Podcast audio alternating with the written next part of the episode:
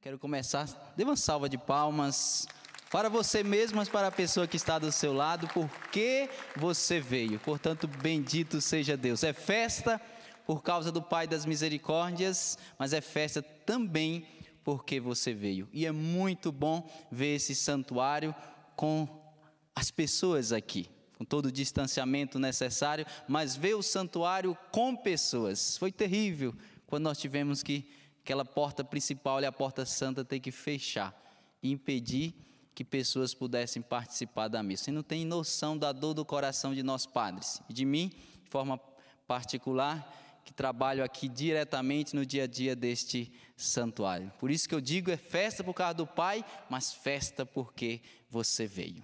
E uma boa tarde a você que nos acompanha de casa pelo sistema Canção Nova de Comunicação. Já que você não pôde vir, o santuário foi ao seu encontro. Então, que bom que estamos juntos nesta tarde de sábado. Já tivemos a manhã inteira de uma programação muito especial pensada para você, com momento de pregação, momento de oração.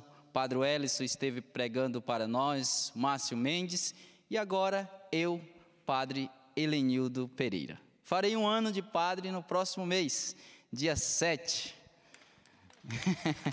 um ano de padre, muito tempo, né, rapaz? um ano de padre. Alguns de vocês com certeza acompanharam de casa, que foi bem naquele contexto da pandemia, onde estava tudo fechado, fui ordenado neste santuário. Comigo estava o padre Charles, que também é membro da comunidade Canção Nova, e hoje o padre Márcio Leandro, que quando nós fomos ordenados, ele foi diácono. Então, esse lugar, por si, já é um lugar muito significativo, mas para mim, que fui ordenado aqui, sem dúvida, tem uma particularidade nesse sentido diferente. Quero acolher Rogerinha, que está cantando para nós, a Patrícia, que foi tomar uma aguinha ali, né? Mas já volta, que está cantando ali junto com a Rogerinha. Bendito seja Deus por estarmos neste lugar, nesta tarde de sábado. E quero partilhar com você um tema muito importante. O tema que eu irei partilhar com você é crer com a igreja, sinal de comunhão com a Trindade crer com a igreja, sinal de comunhão com a Trindade. O nosso santuário, ele é dedicado ao Pai das Misericórdias. Assim como tem dedicação de outros, outros santuários a determinados santos, como é o caso, por exemplo, santuário dedicado a São José, santuário dedicado a São Judas Tadeu, santuário dedicado a Nossa Senhora. E aí pode ser vários títulos: Nossa Senhora Aparecida, Nossa Senhora de Lourdes, Nossa Senhora de Fátima e assim por diante, ou seja, títulos de Nossa Senhora. E o nosso santuário aqui ele tem uma particularidade. Qual, padre? Ele não é dedicado a um santo. Ele é dedicado a Deus. A Deus Pai, o Pai das misericórdias. Então, como se celebrar a festa do Pai? Amanhã. Dia de que? Qual é a solenidade? Quem já deu uma folheada aí? É solenidade de que amanhã? Santíssima. Rapaz, esse povo está demais. Uma salva de palmas para você. Muito bem, sinal que está atento à liturgia. Amanhã, solenidade da Santíssima Trindade. E como o nosso santuário, ele é dedicado ao Pai precisava pensar uma data particular para celebrar. Aí se rezou, se pensou e chegamos à conclusão, com discernimento do nosso bispo da época, Dom Benedito Beni, hoje bispo emérito, que nós temos um carinho todo particular para com ele, chegamos ao discernimento que celebraríamos a festa do santuário exatamente na solenidade da Santíssima Trindade. Porque ao longo do, da, do ano, no decorrer da, do ano litúrgico, nós temos a celebração própria, onde nós celebramos, fazemos festa a alguns santos, fazemos festa, inclusive ao próprio Jesus, como por exemplo Corpus Christi, Natal, Páscoa, Nós comemoramos o quê? O próprio Cristo. Tem data que nós comemoramos, festejamos o Espírito Santo. Essa é difícil. Qual? Qual? Rapaz, vocês estão afiados demais, viu? Tô, tô maravilhado. tô maravilhado com esse povo aqui na minha frente, viu? Estão bem catequizados. Então, Pentecostes, nós festejamos o Espírito Santo e ficou vago. Onde celebra o Pai? Como celebrar a festa do Pai? Exatamente na solenidade da Santíssima Trindade. Por isso que nesse final de semana nós estamos festejando aqui a festa do nosso santuário e de forma especial amanhã, que vai culminar com o domingo inteiro, tendo essa particularidade, encerrando com a missa das três, presidida pelo nosso vice-reitor, Padre Wagner Ferreira. Então, olha só, festejarmos a festa da Santíssima Trindade, e uma vez que o santuário é dedicado ao Pai, será nesse dia que foi esse dia escolhido para assim nós festejarmos a festa do nosso santuário. Só para isso aqui só para situar você por que desse final de semana. Padre, não poderia ser outro? Não poderia, tinha que ser esse. Tinha que ser nessa solenidade, exatamente para nós pudéssemos assim festejarmos a festa do Pai. E outra particularidade desse santuário, ainda nesse contexto, nós podemos ser devotos de São José, devotos da Virgem Maria, podemos ser devotos de São Judas Tadeu, possamos ser devotos de São Sebastião, Santo Antônio, assim poderia dizer qualquer santo. Mas nós não podemos ser devotos de Deus. Para com Deus nós não temos devoção, para com Deus nós temos espiritualidade. Portanto, nós não somos devotos do Pai das misericórdias, a nossa relação para com Deus não é de devoção. A nossa relação para com Deus é de filho. E bem expressado através desse mosaico, o pai que acolhe o filho, recordando a parábola do filho pródigo que voltou para casa. Portanto, neste santuário dedicado ao Pai, nós temos a espiritualidade, qual? Da misericórdia, do amor que vai até as últimas consequências de Deus. Uma terceira particularidade. Então, aproveitar no início da homilia aqui, da pregação, antes de entrar propriamente aqui no tema, para lembrar vocês algumas coisas. Esse santuário é um santuário carismático. Tanto é que você chegando aqui, vai ser muito comum você ver nós padres, os missionários, sempre exercendo os dons do Espírito Santo, orando em língua, na missa de quarta-feira, até proclamando cura e libertação que acontece aqui dentro. Esse estilo bem carismático é próprio nosso, que o santuário do Pai das Misericórdias, uma cara entre muitas características, uma que se destaca é esse, um santuário carismático, que usa dos dons, que deixa o Espírito Santo agir nas celebrações, nos sacramentos de modo geral, mas em cada momento que aqui tem. No grupo de oração, que tem nas segundas-feiras, às sete horas da noite e assim por diante. É outra particularidade. Isso aí só para situar você que está aqui no santuário e você diz, Padre, eu queria tanto estar aí. Não estou. Se programe. Se programe para estar aqui, porque o Pai está de braços abertos para acolher a você. Agora deixa de conversa, né? Vamos para o tema? Você já me conhece, já sabe como mais ou menos eu falo, então simbora nós. Simbora nós para aquilo que interessa nesse momento.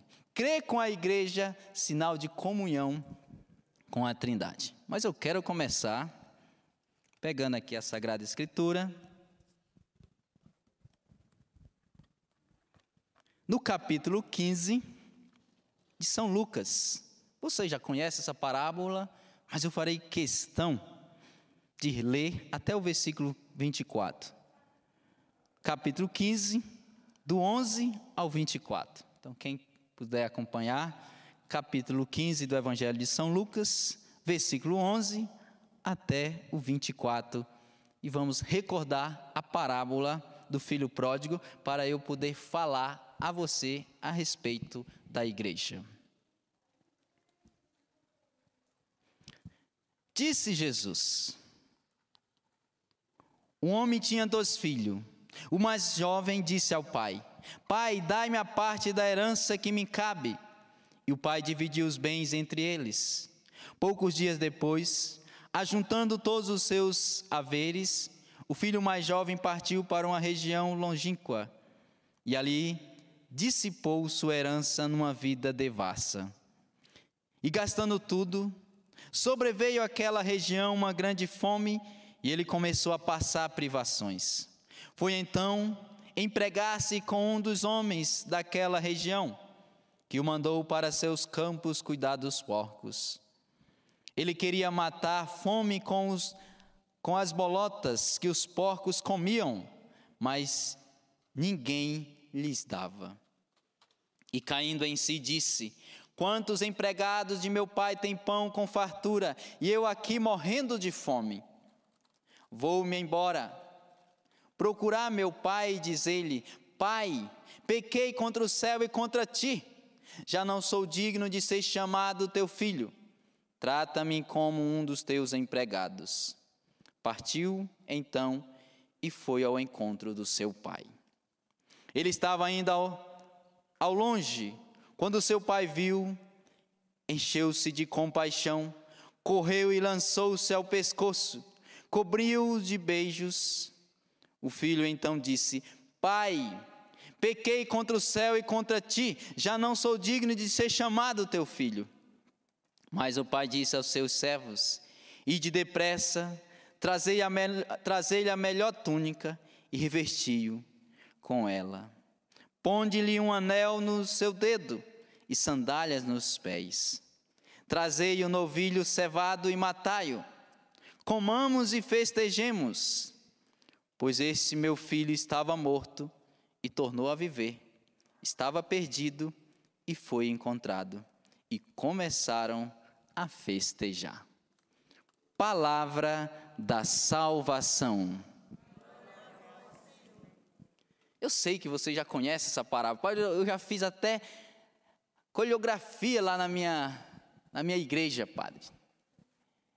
Eu me vesti lá do filho mais, mais velho. Não, eu me vesti, pai, do filho mais novo. Não, teve um dia que eu me vesti do pai. Eu já fiz até isso, então já sei de e salteado. Mas eu fiz questão de relembrar para você novamente que a palavra de Deus ela tem uma força, ela tem um poder que todas as vezes que nós a proclamamos novamente, ela causa um efeito diferente e novo na nossa vida. É por isso que eu fiz questão de ler para que assim possa nesse momento partilhar com você. E como o tema é crer com a igreja, sinal de comunhão com a Trindade, todo a linha de pensamento desta pregação nesse momento é levar você a amar a igreja. Você que já está a permanecer, amando ainda mais. E porventura você que estava longe possa voltar. Talvez você que está em casa, sentado aí no sofá, ou ouvindo pelo rádio, aí no seu carro, independente de qual meio, a forma, se está longe, possa voltar. Voltar para a igreja na qual nosso Senhor fundou. Voltar para a igreja, na qual nosso Senhor quis desde sempre. E nós só amamos aquilo que conhecemos. E o objetivo desta pregação vai ser exatamente levar você a conhecer a igreja ainda mais, para que assim possa amá-la. Mas antes da continuidade propriamente, eu recordo uma coisa interessante que o próprio catecismo traz. Dois livros que não podem faltar na sua escrivaninha ou na cabeceira da sua cama. Primeiro, a Sagrada Escritura, e segundo, o Catecismo da Igreja. Se você não tem, já passa na loja Canção Nova daqui a pouco ali, a loja do Santuário, adquira. Se você está em casa, loja.cançãonova.com e rapidinho vai chegar na sua casa. Não durante agora a pregação, não dá tempo. Fique tranquilo, não é tanta pressa assim não, mas adquira o quanto antes, porque o Catecismo e a Sagrada Escritura são dois livros que são indispensáveis para nós cristãos termos na cabeceira da nossa cama. Interessante perceber uma coisa: a maneira como o catecismo da Igreja Católica organizou a parte do credo. Antes de falar de crer na igreja, sabe que o Espírito, sabe que o catecismo organiza? Crer no Espírito Santo. Primeiro, crer no Espírito Santo, posteriormente crer na igreja. Baseado em 1 Coríntios 12, 3, onde São Paulo vai dizer: ninguém pode ninguém pode dizer Jesus é o Senhor a não ser pela ação do Espírito Santo. Ninguém pode dizer Jesus é o Senhor a não ser pela ação do Espírito Santo.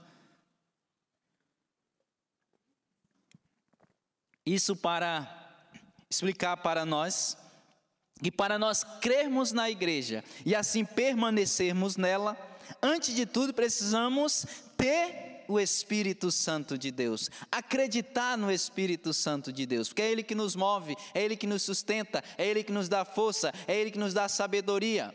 Nós somos movidos por quem? Pelo Espírito Santo de Deus. No número 732 do Catecismo, ele vai falar, fazendo menção ao Pentecoste, ele vai dizer: Nesse dia, revelou-se plenamente a Santíssima Trindade a partir desse dia, o reino anunciado por Cristo abre-se aos que nele creem. Na humildade da carne e na fé, eles participam já na comunhão da Santíssima Trindade. Pela sua vinda, que não cessará jamais, o Espírito Santo faz entrar no mundo, nos últimos tempos, no tempo da igreja, no reino já herdado, mas ainda não consumado. Eu fiz questão de ler esse parágrafo do Catecismo 732, exatamente para você entender que para que possamos crer na igreja, antes de tudo precisamos crer no Espírito Santo. Caso contrário, se a gente quebrar essa, essa ordem, nós não conseguiremos assim compreender o valor espiritual da igreja na qual nós pertencemos. E é importante, acima de tudo, uma compreensão.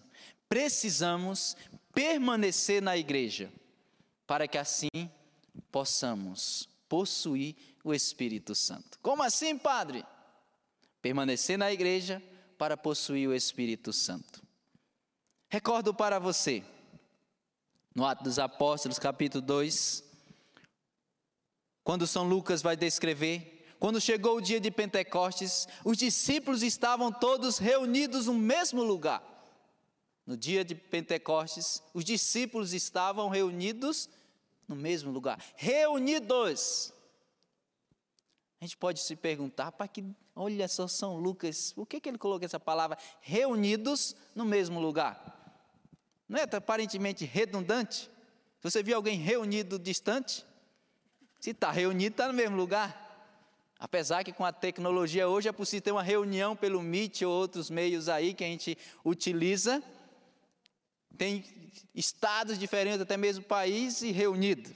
Mas aqui eu estou falando aí, não tinha é, a tecnologia toda. E por que que Lucas colocou esse negócio assim, meu Deus? Quando chegou o dia de Pentecostes, os discípulos estavam todos reunidos no mesmo lugar. Não tinha Meet, não tinha internet, então não precisava dizer que estava reunido no mesmo lugar. É redundante. Mas não é, não. Primeiro que a palavra de Deus é inspirada pelo Espírito Santo, cada palavra é bem colocada.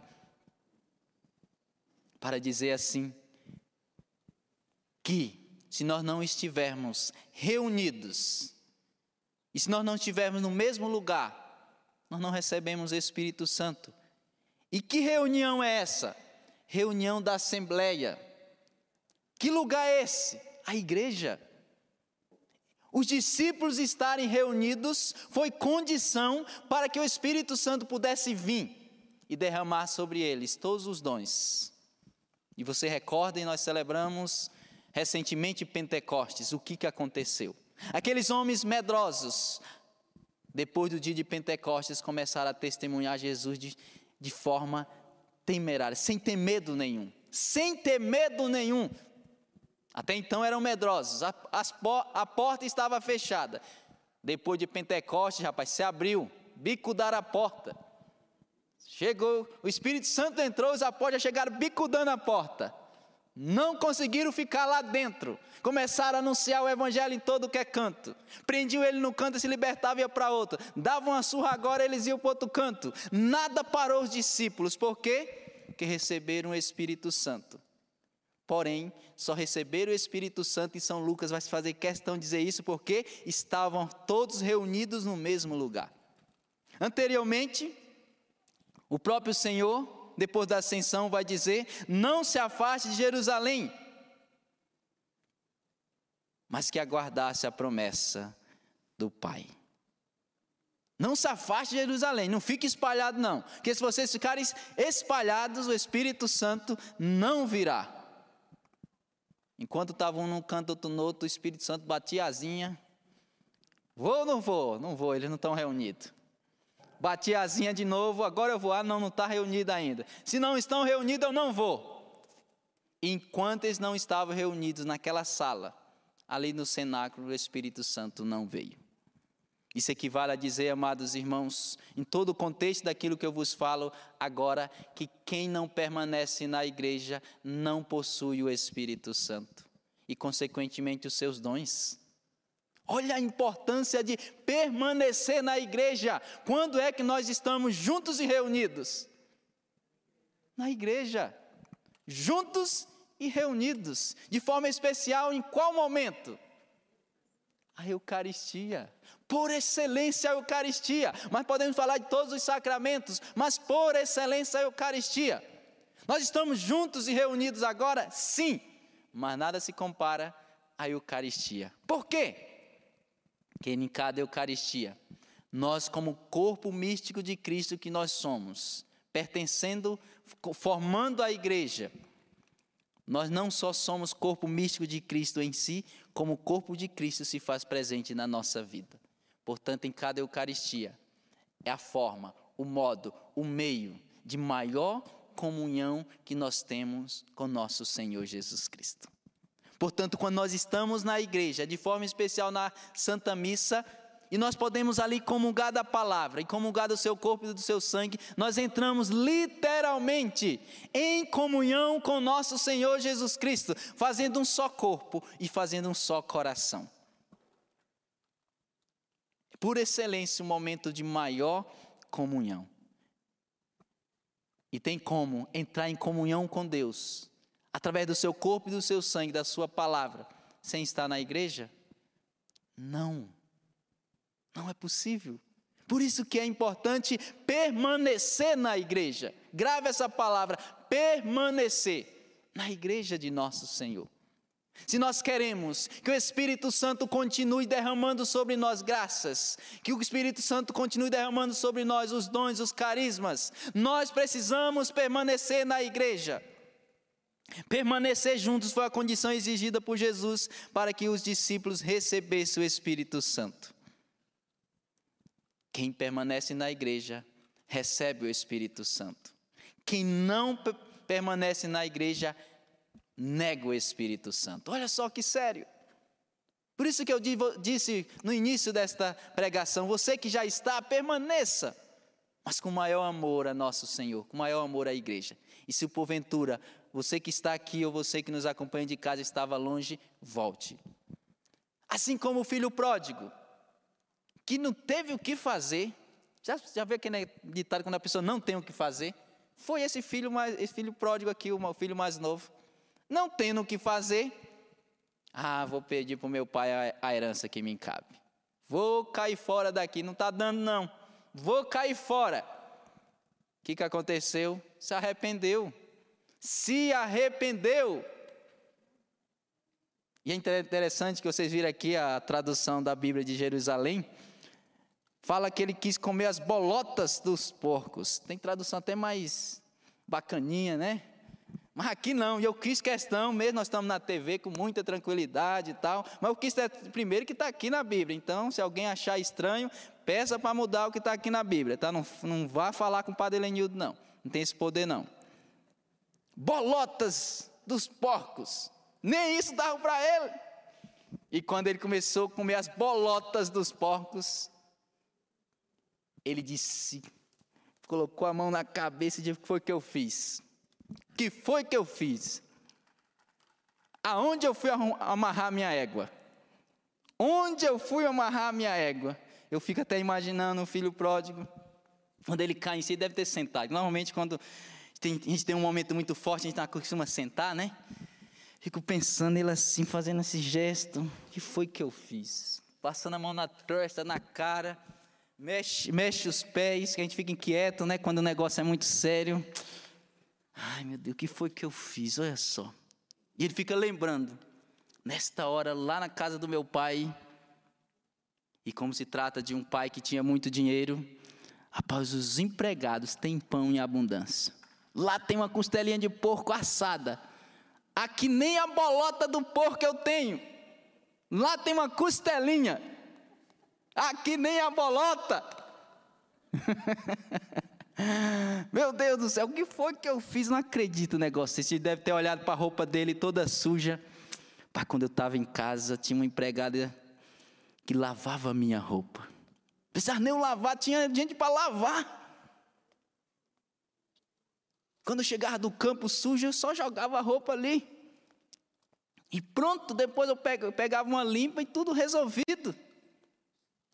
E deve ter olhado para as mãos: cadê meu anel? que até o anel provavelmente ele tinha vendido, que ele estava sem, tanto é que a parábola diz que o pai deu de novo, ou seja, o anel ele vendeu, trocou algum por alguma coisa.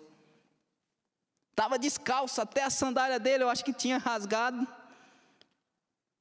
E ele não pôde comprar outra, estava sem. Eu lembro que na roça, eu nascido e criado na roça, sandália havaiana durava muito tempo.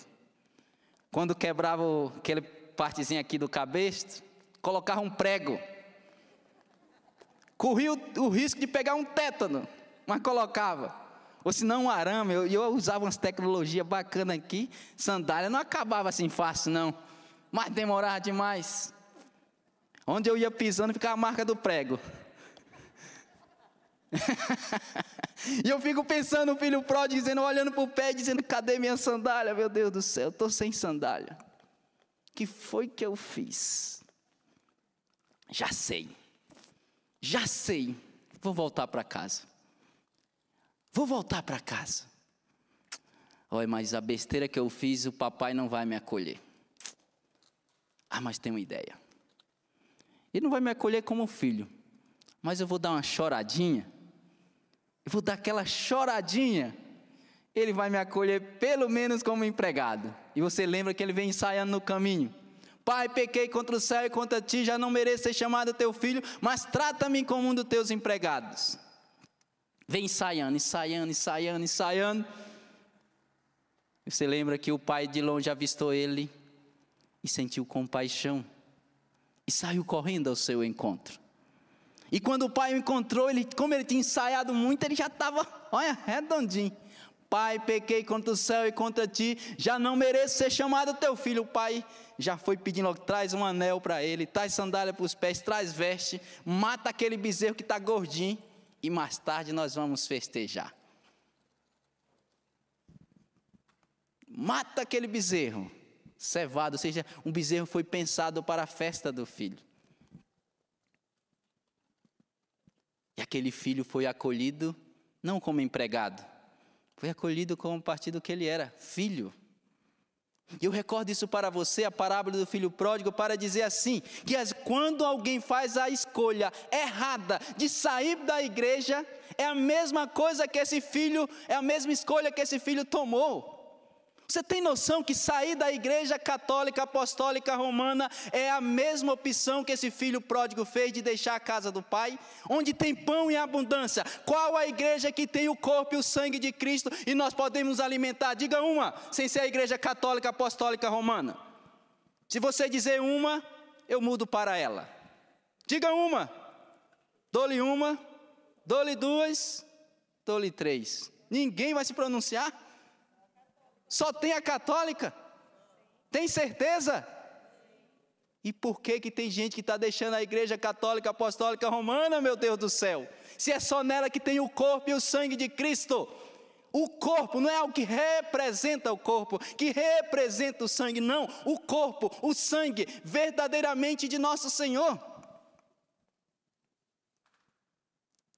Vou fazer outra pergunta. Qual outra igreja que tem o sacramento da penitência? Onde o pecador chega sujo do pecado. A semelhança do filho pródigo e essa representado aqui no mosaico. Roupa toda rasgada, sem anel no dedo, sem sandália nos pés, todo sujo, cabelo terrível. Ali na cena ali o cabelo está até ajeitadinho. Não está igual do padre Elenildo não, mas está até ajeitado. Mas no filho, como está, eu fico imaginando como é que estava o cabelo dele, sujo.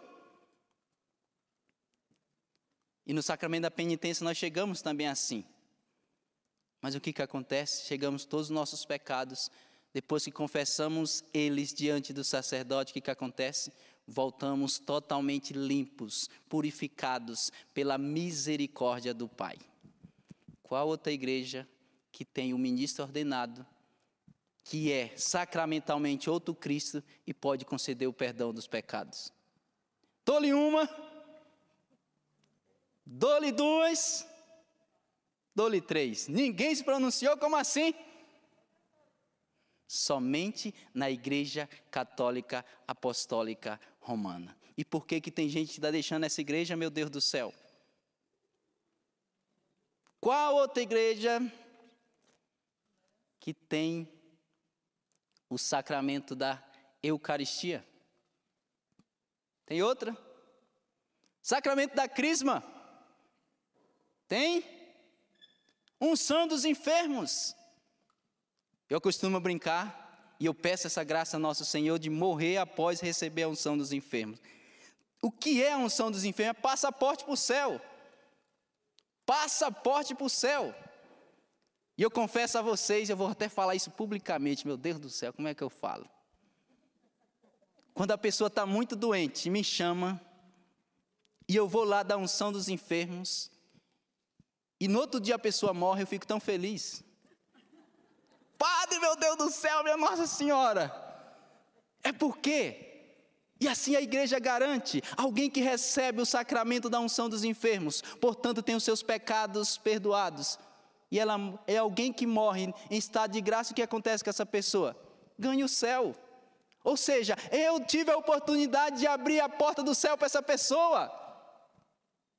Então, quando alguém estiver doente, chama o padre Elenildo. Tá? Chama o padre Elenildo. Doeceu, padre Elenildo, vem aqui. Aí você veja aí mais ou menos quantas horas você quer. Aí você me fala e dependendo ali no momento da unção, eu calculo. Só para dizer para você assim, né? olha que, meu Deus do céu, está numa igreja que tem o corpo e o sangue de nosso Senhor. Uma igreja que tem os sacramentos. E eu faço questão, igual esses que eu recordei para você: o sacramento da penitência que perdoa os pecados, o sacramento da unção dos enfermos, o sacramento da crisma, o sacramento da ordem, que continua a sucessão apostólica. Olha só, os apóstolos que foram instituídos por Jesus, através deles. Continua a sucessão até hoje, na, de forma particular através dos bispos, e junto com os bispos, sacerdotes, colaboradores, junto com o bispo.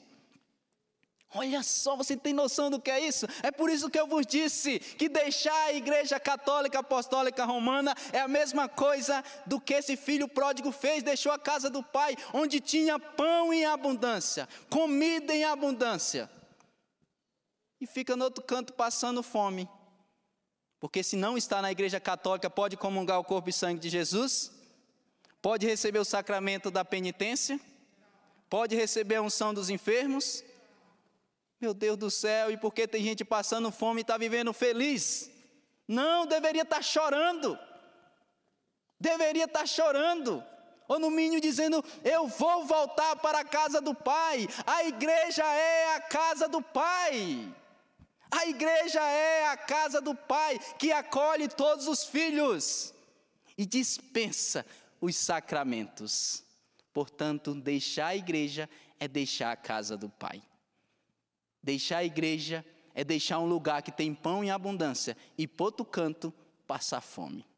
Que se não se alimenta do corpo e sangue de Jesus, não, se não recebe a Eucaristia, se não recebe o sacramento da unção dos enfermos antes de fazer a sua Páscoa, não recebe o sacramento da Crisma, não está na comunhão da sucessão dos apóstolos. Meu Deus do céu, tem ideia de que prejuízo é esse? Você tem ideia de, de que prejuízo é esse?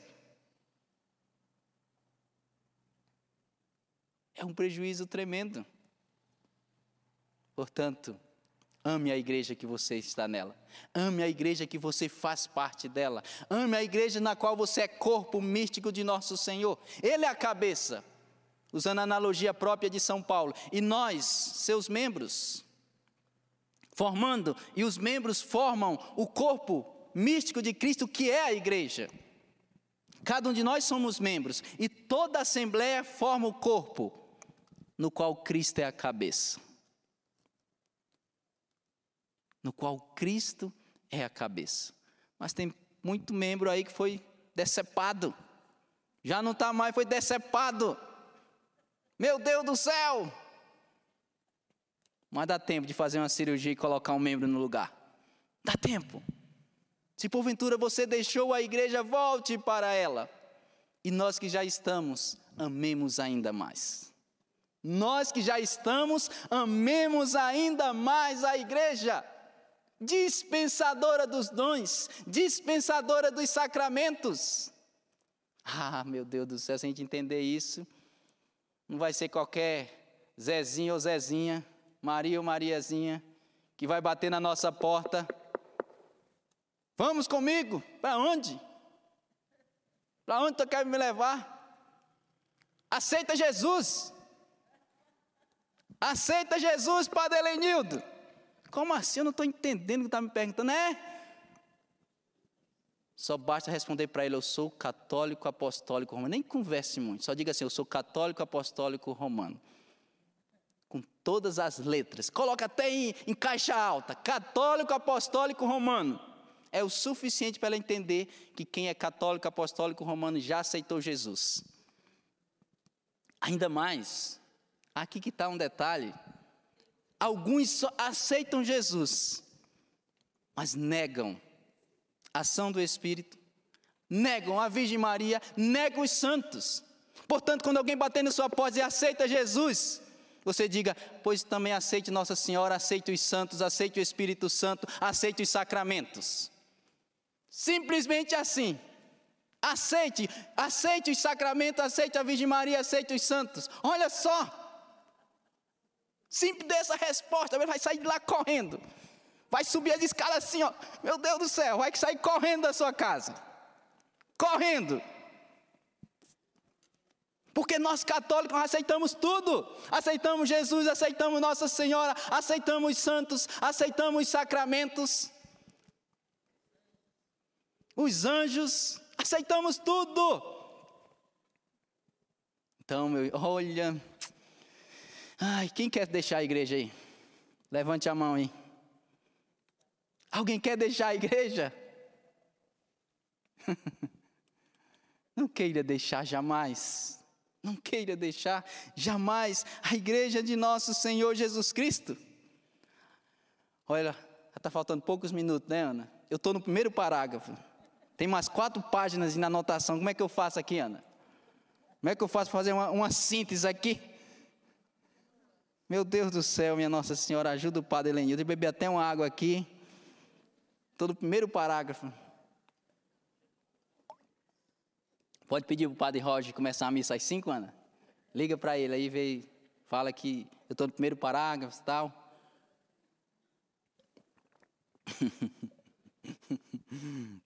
Mas simbora nós. No número 749 do Catecismo, onde ele vai dizer: A igreja, segundo a expressão dos padres, aqui refere aos padres da igreja, o lugar onde floresce o Espírito Santo. Lembra que eu falei da agora para vocês? Quem está na igreja tem o Espírito e quem não está na igreja nega o Espírito.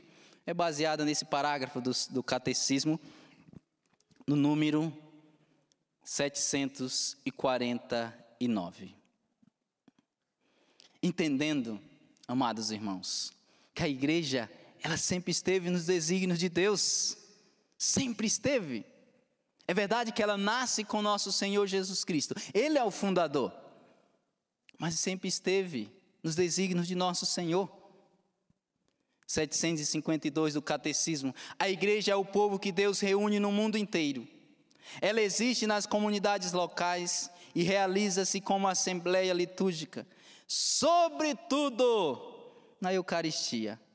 Vive da palavra e do corpo de Cristo, e é assim que ela própria se torna corpo de Cristo. Como é que a igreja se torna corpo de Cristo? De forma especial, através da Eucaristia. Através da Eucaristia, o corpo de Cristo presente no nosso corpo. E a assembleia litúrgica forma o corpo místico de nosso Senhor. Olha que belo! Que belo, meu Deus do céu! Por causa do sacramento, por causa da Eucaristia, que o Senhor dá como alimento a mim, no que eu comungo e no que eu faço parte de uma assembleia, toda assembleia se torna o corpo místico de nosso Senhor. Gente, e se não tem como fazer isso no outro canto, por que, que tem gente deixando a igreja? Eu, eu, eu, depois alguém tenta me explicar, pelo amor de Deus, não, não entendo não. Um desígnio nascido no coração do Pai o eterno Pai, que pelo liberíssimo e insondável desígnio de sua sabedoria e bondade, criou o universo, decidiu elevar os homens participando da sua vida divina, para a qual a todos convida e em seu Filho, e aos que crerem em Cristo, decidiu convocá-los na Santa Igreja, esta família de Deus constituiu-se e realizou-se gradualmente ao longo das etapas da história humana, segundo as disposições do Pai. De fato, a igreja, prefigurada já desde o princípio do mundo, ou seja, não é de agora não, e admiravelmente preparada na história do povo de Israel e na antiga aliança, foi constituída no fim dos tempos e manifestada pela efusão do Espírito Santo e será gloriosamente consumada no fim dos séculos. Eu fiz questão de ler esse parágrafo do santuário, do catecismo, santuário, do catecismo, porque tem gente por aí que não tem o que falar, não tem o que fazer. E como diz meu pai, quem não tem o que fazer, inventa. Falando que a igreja não é necessária falando que Cristo não fundou a igreja. No mínimo, esse filho de Deus, essa filha de nosso Senhor, não é católico. Porque o que está aqui no catecismo da Igreja Católica Apostólica Romana é que Cristo quis a igreja desde sempre. E já esteve nos desígnios de Deus, inclusive no Antigo Testamento. Esteve nos desígnios de Deus e no tempo oportuno na história foi fundada por nosso Senhor Jesus Cristo. Portanto, o católico que diz que a igreja não é necessária, que Cristo não fundou a igreja, no mínimo ele não sabe o que dizer e não sabe o que está falando. Ou no mínimo ele já não é mais católico. Pode ser qualquer coisa, menos católico. Porque é preciso crer com a igreja. Eu não posso crer por mim mesmo. Padre, em que eu só acredita? Na igreja. Na igreja. Porque quando nós inventamos moda de crer em nós mesmos, do, nossos, do nosso modo, já não deixamos de ser católico. É preciso crer com a igreja. Lembra que eu disse: quem não tem, passa na loja e compra. E se alguém está em casa, loja.cançãonova.com ou outra livraria. É só um meio aqui que eu estou facilitando para você adquirir. Porque o catecismo da igreja precisa estar no nosso coração. Muito mais do que na estante, no coração. Porque nós temos que crer com a igreja. Como é que a igreja reza? Vou rezar do jeito dela. Como é que a igreja crê? Vou crer do jeito que a igreja crê. E assim por diante. É com, não é sozinho.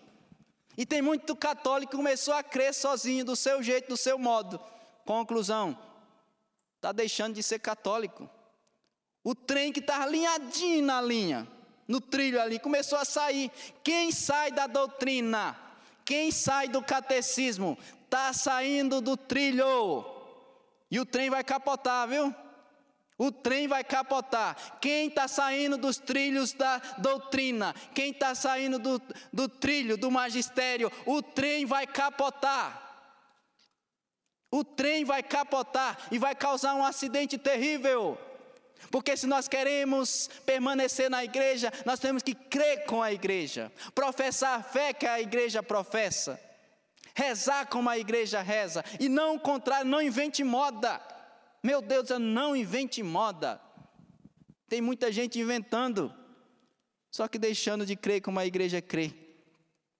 Está sendo qualquer outra coisa, menos católico de verdade. A igreja manifestada pelo Espírito Santo para que a igreja possa realizar a sua missão, o Espírito Santo enriquece-a e guia com diversos dons hierárquicos e carismáticos. Pelo que a igreja é enriquecida com os dons do seu fundador. Parágrafo do Catecismo 768. Vou até repetir só a segunda linha. Pelo que a igreja é enriquecida com os dons do seu fundador. Aqui na Canção Nova, quem é o fundador da Canção Nova? Padre Jonas Abib, que está em casa se recuperando, graças a Deus, já está aqui com, conosco. Ontem chegou aqui, foi muito bom vê-lo chegando, já está presente aqui na Canção Nova em Cachoeira Paulista. Vamos saudá-lo com a salva de palmas pela recuperação da sua saúde. Que bom que já se faz presente em nosso meio. Estou morrendo de saudade dele. Que bom que já está aqui. O fundador da Canção Nova, por inspiração de Deus, é o Padre Jonas. Pode ser outro? Não, Deus quis que fosse ele. Existem os cofundadores, a Luzia e o Eto, que desde o início estão com ele, graças a Deus. Mas o fundador da comunidade é ele, não pode ser um segundo, um terceiro. Tem a comunidade Obra de Maria, o Gilberto, Shalom, o, me fugiu o nome agora, Moisés, e assim por diante. E quem foi que fundou a igreja? Católica Apostólica Romana. Jesus, e eu estou lendo o catecismo. Se alguém quiser, padre, não fala um negócio desse. Ainda mais só está na TV. Meu Deus do céu, se eu não puder falar mais da doutrina do catecismo, não dá para falar mais nada, não. O fundador da Igreja Católica Apostólica Romana chama-se Nosso Senhor Jesus Cristo. Tem outras igrejas com outros fundadores, mas a igreja fundada por nosso Senhor Jesus, Jesus Cristo chama-se Igreja Católica Apostólica Romana. Agora eu pergunto: que fundador você quer seguir? Qual igreja você quer seguir? A igreja fundada por nosso Senhor ou outra igreja fundada por outras pessoas, às vezes até de boa vontade? Escolha. Eu já fiz a minha escolha. Eu quero permanecer na igreja fundada por nosso Senhor Jesus Cristo, que tem os apóstolos, como base. A fé professada baseada nos apóstolos, a sucessão apostólica e assim por diante. Essa igreja que é una, santa, católica, apostólica, eu quero permanecer nela. Que escolha você faz? Nesses dias de festa, que nós estamos aqui no santuário, de forma especial amanhã, solenidade da Santíssima Trindade e tendo a oportunidade de meditarmos sobre essa realidade. Quando nós fomos rezar, ver qual, quais os temas que nós iríamos trabalhar nesse, nesses dias, no sábado e domingo, aí Deus inspirou exatamente esse. Crer com a igreja, sinal de comunhão com a Trindade. E você teve a oportunidade de estar presencialmente aqui. E você teve a oportunidade de casa, de ouvir esta pregação. Bendito seja Deus por esse momento. Que quando eu vos falo, o primeiro impactado sou eu. Que eu, o que eu estou falando para vocês eu preparei antes. Está aqui, eu disse para vocês que estou no primeiro parágrafo. Já está no terceiro, mas vou ter que encerrar. Tinha bem mais coisas aqui, mas não, não, vai, não dá agora. A gente deixa para outro momento. A gente deixa para outro momento. Mas eu espero que o que eu falei para você, baseado na palavra de Deus, baseado no catecismo da Igreja Católica, seja o suficiente para você entender que deixar a igreja de nosso Senhor Jesus Cristo, a igreja fundada por Ele, é a mesma coisa do filho pródigo, que assim o deixou a casa do pai, onde tinha pão em abundância, e foi para outro canto e começou a passar fome.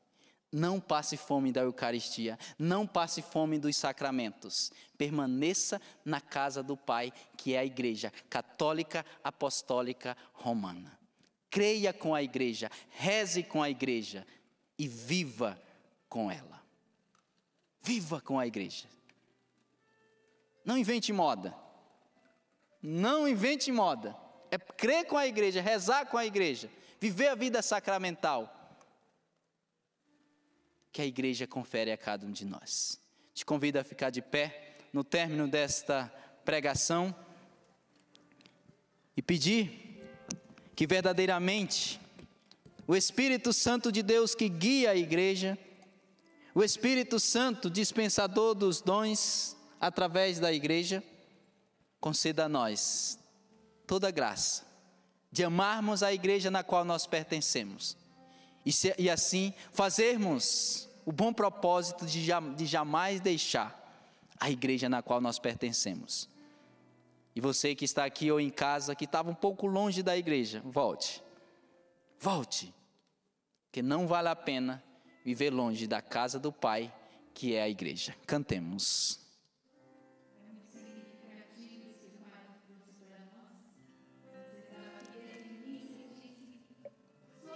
Presença aqui no santuário é um sinal para todos nós.